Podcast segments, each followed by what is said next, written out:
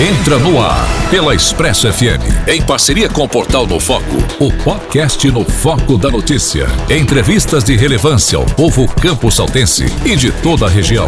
Política, direito, educação, saúde e tudo aquilo que merece ser pautado por um jornalismo ético e conciso. Está no ar. No Foco da Notícia. No Foco da Notícia. Apresentação do jornalista Lucas Flauzino.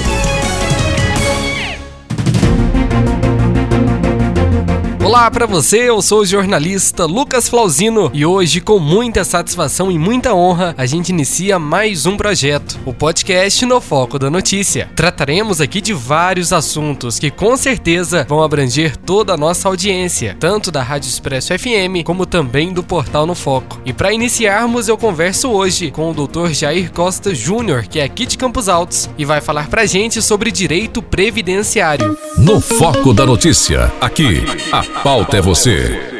31 de janeiro de 2018, o então presidente Michel Temer falava sobre a reforma da Previdência. É interessante toda vez que você fala em reforma da Previdência, há inauguralmente, inicialmente, preambularmente, uma certa resistência. Mas logo depois, quando se faz a revisão previdenciária, as pessoas veem que não é, se me permite a expressão, nem um bicho-papão. Portanto, para aprovar a reforma, é o futuro do país que está em foco. Mas mais do que o futuro do país, é o que os aposentados ganham, o que os pensionistas ganham e que não podem ver cortes lá no futuro, o que os servidores públicos ganham, também não podem ver cortes no futuro. Mas a Previdência, além da reforma citada, envolve planejamento, acompanhamento e, em alguns casos, por falta de informação, até golpes são registrados. Pelo extrato que eu, que eu consegui né, do INSS, eu não sei nem o número de parcelas que foram feitas empréstimo. Então, eu não sei se eu vou pagar isso em 24, 48, 60 meses, não sei. No Foco da Notícia. Aqui, a pauta é você. Bom, como eu anunciei mais cedo, a gente conversa hoje com o Dr. Jair Júnior, ele que é campus altense, advogado pela Universidade do Planalto de Araxá, Uniaraxá, pós-graduando em Direito Previdenciário e também Direito Civil, e segue destacando seu trabalho na região frente às necessidades jurídicas do povo e ao convidado da primeira edição do podcast No Foco da Notícia. Doutor, pra gente começar aqui, como que nasceu, hein, o amor pelo direito e o que o fez seguir esse caminho? Seja bem-vindo. Obrigado, Lucas. Um prazer imenso falar com você. Essa oportunidade, um tema bastante importante e relevante para a população. É, Lucas, o, o, amor pelo direito, a vocação, podemos dizer assim, é, eu nunca tive dúvida que era a área que eu queria. Então, desde muito novo, é, a, gente, a gente é muito taxado por ser o encrenqueiro, é, e eu acho que eu consegui é, reverter isso para um lado bom, né? Ser um encrenqueiro baseado em lei, baseado nas normas legais do, do nosso país é, é, uma coisa muito gratificante. E principalmente o fato de, de realizar os desejos, né, as, as, causas dos meus clientes é uma coisa que, que me dá muito, muito prazer, é muito gratificante ver a felicidade das pessoas. Creio que seja muito gratificante mesmo, principalmente em um mundo que é cheio de, de injustiças. Chegar com a justiça, então, eu imagino que seja algo que não tem dinheiro no mundo que pague, né? Sem sombras de dúvida, Lucas. É, é um prazer muito grande, né? Às vezes a gente, a gente faz o possível é, e a justiça ela é, ela é muito, a visão dela é muito confusa porque as pessoas, ah, mas isso foi injusto, isso foi justo, é, e a gente friamente o advogado ele precisa se basear nas normas, né? Deixar as suas crenças, o, deixar tudo que acredita de lado e basear somente nas normas. E quando a gente tem êxito nas demandas, é muito gratificante mesmo. E vale ressaltar aqui também que um advogado não estuda só durante o tempo acadêmico, né? É estudo constante, é estudo diário, né? Isso, Lucas, isso. É, é todos os dias, todos os dias as leis mudam, novas leis surgem. É, então é, é, um estudo contínuo. E é, e é, sempre, e o advogado que para no tempo, ele, ele esquece dos clientes. Então a gente sempre tem que estar atualizado no mercado é, e não só do direito, como a gente precisa entender um pouco de economia, a gente precisa de entender diversos fatores que influenciam diretamente na, na vida jurídica das pessoas. Tá certo, então. Doutor, uma pessoa que possui o MEI, como que ela faz para requerer a sua aposentadoria, hein? Existe alguma norma específica para essas pessoas? Lucas, inicialmente é, é de grande valia destacar que todos os benefícios previdenciários eles precisam ser requeridos em um primeiro momento junto ao INSS. É, esse requerimento ele é feito pelo portal do meu INSS ou pelo telefone 135. É, também é preciso atentar para os requisitos dessa modalidade que é para os contribuintes antes de 3 de 11 de 2019, que é a, a data da tão famosa reforma da Previdência, é, os requisitos eram é, homens aos 65 anos e mulheres aos 60, 60 anos, ambos com um tempo mínimo de 180 contribuições. É, a, a, regra para que eles começaram a contribuir a partir de 3 de novembro de 2019 será da seguinte forma: as mulheres têm que atingir 62, 62 anos, os homens 65 anos. É, e o tempo mínimo de contribuição é de 15 anos para, as mulheres e de 20 anos para os homens. É, algumas das normas que nós temos que trata do, do MEI é, são as leis 8.812 de 91 8.203 de 91 também, é, dentre tantas outras dentre tantas outras normas. E após se aposentar, essa pergunta aqui é uma pergunta bem bacana que muita gente tem essa dúvida. Após se aposentar, a pessoa pode continuar trabalhando ou não? É, a resposta é depende. Né? no, no, mundo jurídico a gente vê muito essa resposta. Poucas vezes a gente vê o sim ou não, o mas é o depende.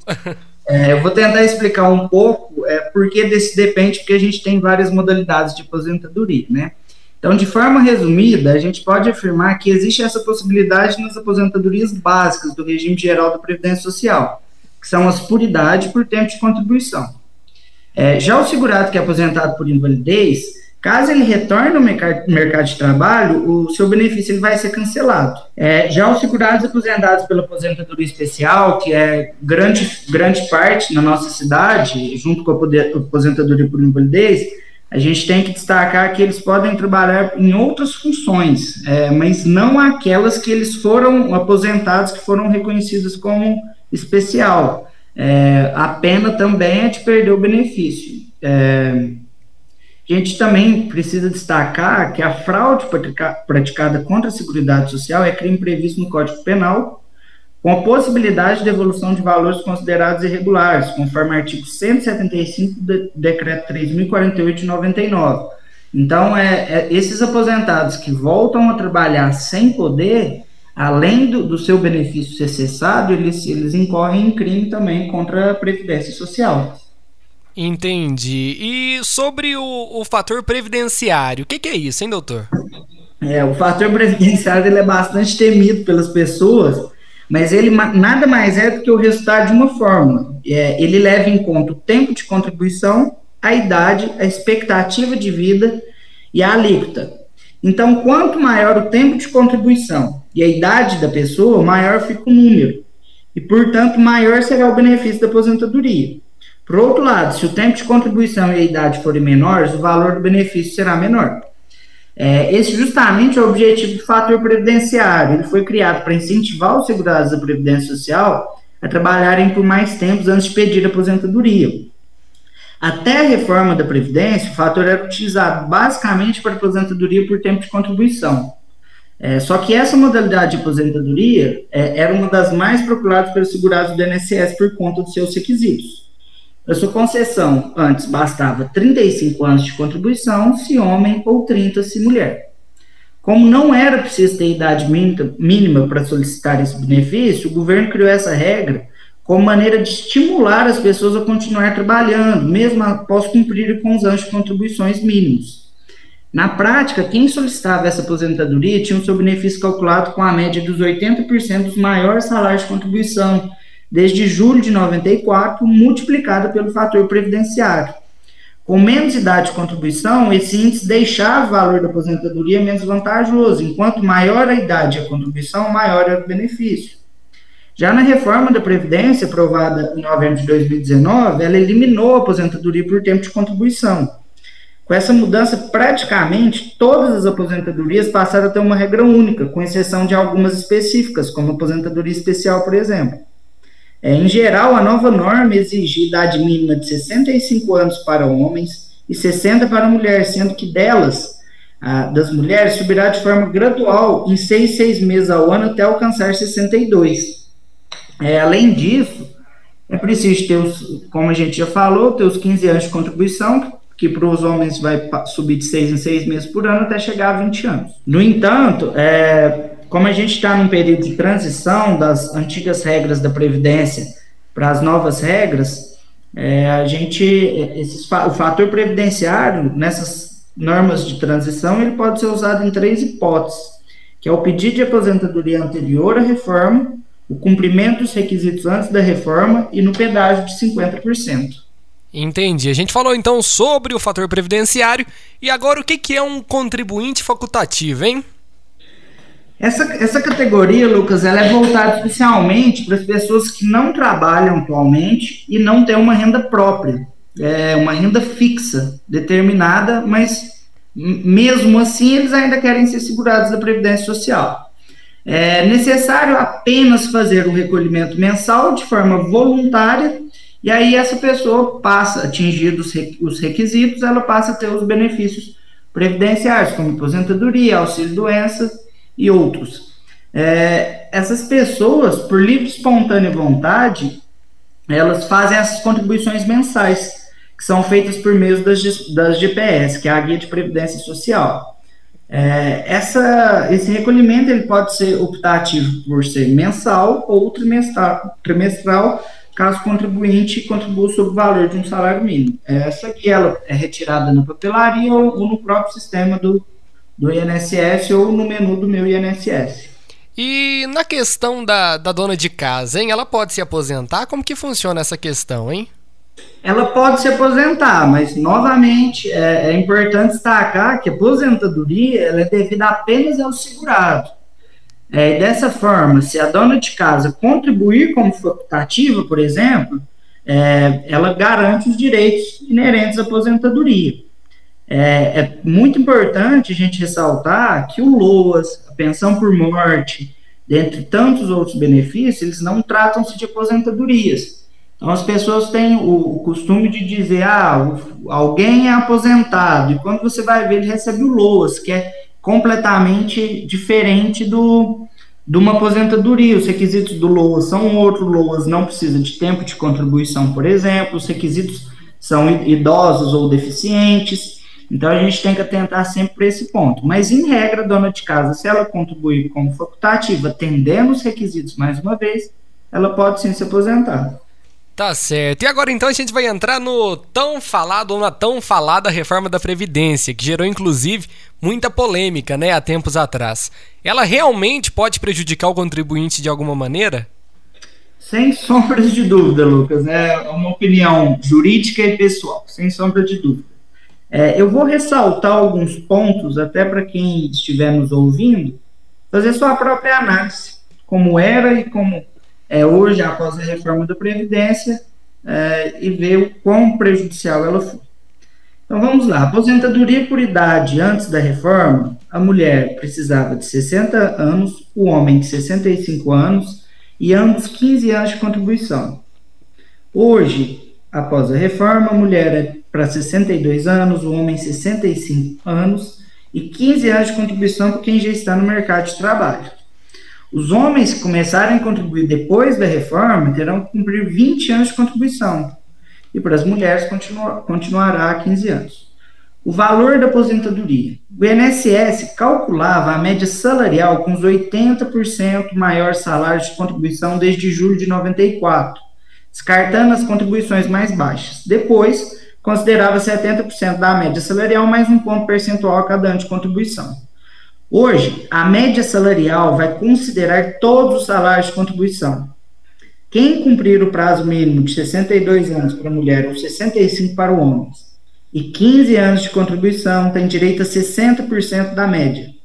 As mulheres ganham mais dois pontos percentuais a cada ano trabalhado depois dos 15 de contribuição e homem após os 20 de contribuição. É, então, dessa forma, para receber 100%, as mulheres terão que contribuir por 35 anos e homens por 40 anos.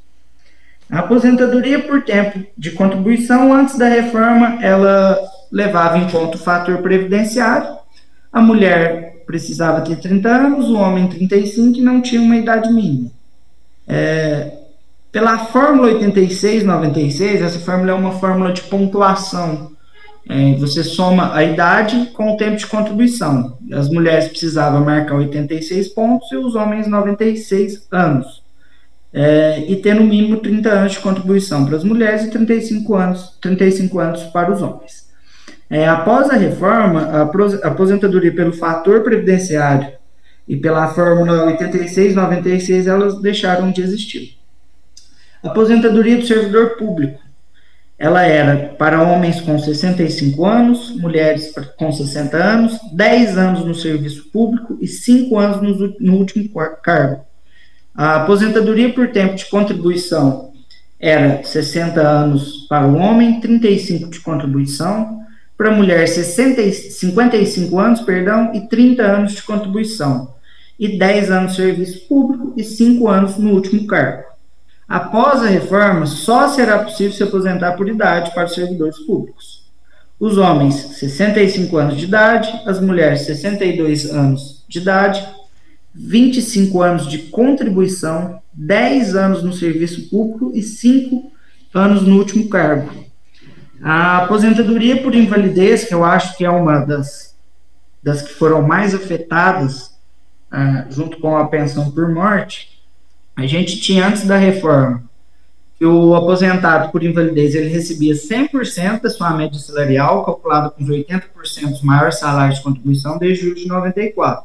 Após a reforma, é, a aposentadoria por invalidez, ela considera todos os salários de contribuição é, desde julho de 94 para calcular a média salarial, o que acaba reduzindo o valor. Depois, é considerado 60% dessa média salarial mais dois pontos percentuais a cada ano que exceder 20 anos de contribuição para homens ou 15 anos de contribuição para as mulheres.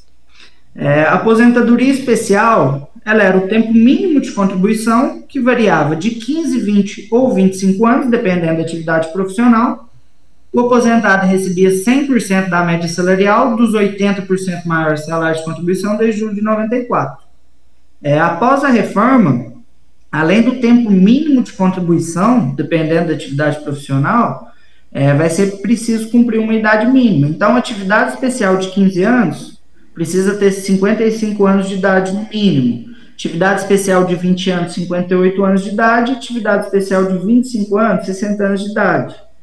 É, não me parece justo, de forma alguma, um trabalhador ou uma trabalhadora que passa 25 anos exposto a agentes nocivos, que é os agentes da aposentadoria especial, e ainda assim, após a reforma, ele vai ter que aguardar os 60 anos de idade, por exemplo. Entendi. É, Para finalizar, a pensão por morte, que foi bastante afetada também. Antes, o segurado que faleceu, que era aposentado, ele tinha. O, o, o seu cônjuge tinha 100% do valor do benefício do falecido. Hoje, esse benefício ele passa a ser 50% do valor do benefício calculado, mais 10% para cada dependente limitado a 100%.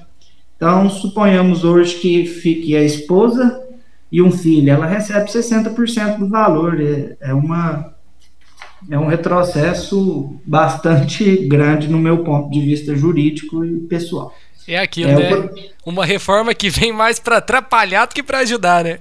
Sem sombra de dúvida, ela, ela claro, tem, tem seus pontos positivos, como tudo, tudo tem seus pontos positivos, mas nessa reforma eu analiso que os pontos negativos eles sobressaem. Sobressai. É, a gente poderia ficar aqui horas falando, a gente tem a aposentadoria dos políticos, que é a reforma, digamos que foi uma mãe para eles, é, mas para a classe trabalhadora a gente percebe que não.